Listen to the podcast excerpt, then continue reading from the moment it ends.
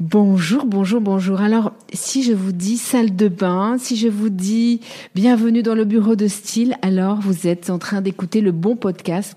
Aujourd'hui, je reçois pour mieux comprendre l'univers de la salle de bain Brice Nastor. Bonjour Brice. Bonjour Sandrine. Vous êtes directeur commercial France d'une très jolie marque qui s'appelle Burbad. Euh, vous êtes directeur commercial depuis 12 ans. Avec vous, j'ai envie qu'on comprenne l'univers de la marque, bien sûr. Et plus exactement, quelle est votre mission? Ça veut dire quoi directeur, directeur commercial d'une marque comme Burbad Directeur commercial, c'est évidemment une fonction qui est en contact avec nos clients. Euh, chez Burbad, c'est une mission un peu particulière puisque nous sommes fabricants et que. Euh, Alors tout le monde n'est pas fabricant, c'est ça. Hein? Alors, il y a parfois des distributeurs. C'est ça, c'est ça. Il y a des gens qui fabriquent des produits mais qui les distribuent pas.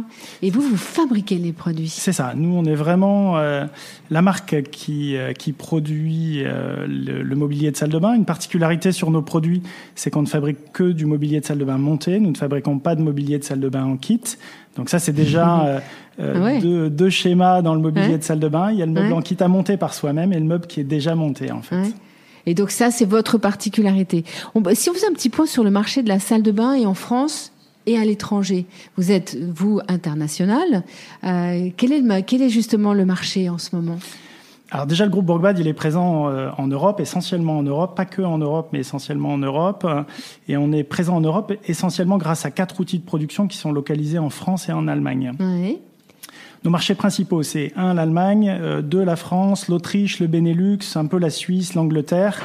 On est euh, en revanche assez peu présent sur les marchés italiens et espagnols, d'une part parce qu'on n'a pas d'usine, et euh, la seconde raison, c'est essentiellement parce que quand on transporte du mobilier de salle de bain monté, eh bien évidemment, on a des coûts de transport qui, sont, bien plus élevés pour une valeur de produit qui est assez basse en fait. Et vous arrivez à créer une collection qui soit harmonisée justement entre tous les pays, justement? Alors, euh, vous devancez euh, des réponses qu'on doit faire un peu plus tard, mais évidemment, euh, quand on est un groupe européen, qu'on a des outils de production en France et en Allemagne, on cherche à créer des standards industriels. Mhm. Et eh ben c'est très compliqué ah parce qu'en fait, quand on analyse les marchés un par un, on se rend compte que euh, nos marchés sont extrêmement différents dans les goûts, dans les usages, dans la fonctionnalité attendue puis aussi dans les prix.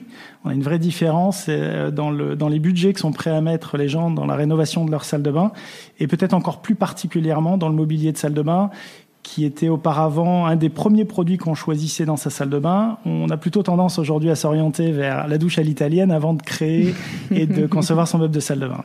On est d'abord dans la relation à l'eau avant d'être à la relation à la façon dont on va le meubler.